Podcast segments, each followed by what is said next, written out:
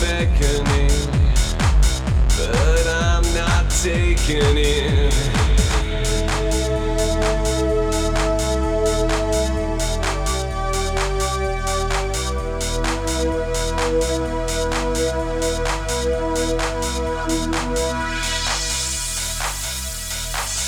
From the depths of my emptiness comes a feeling of inner bliss. desire. I can feel my soul on fire.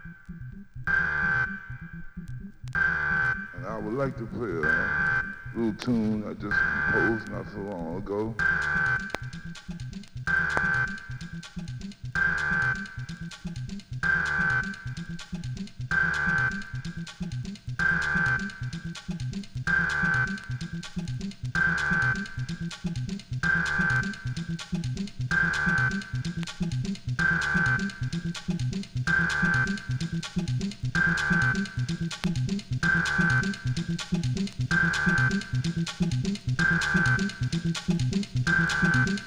you.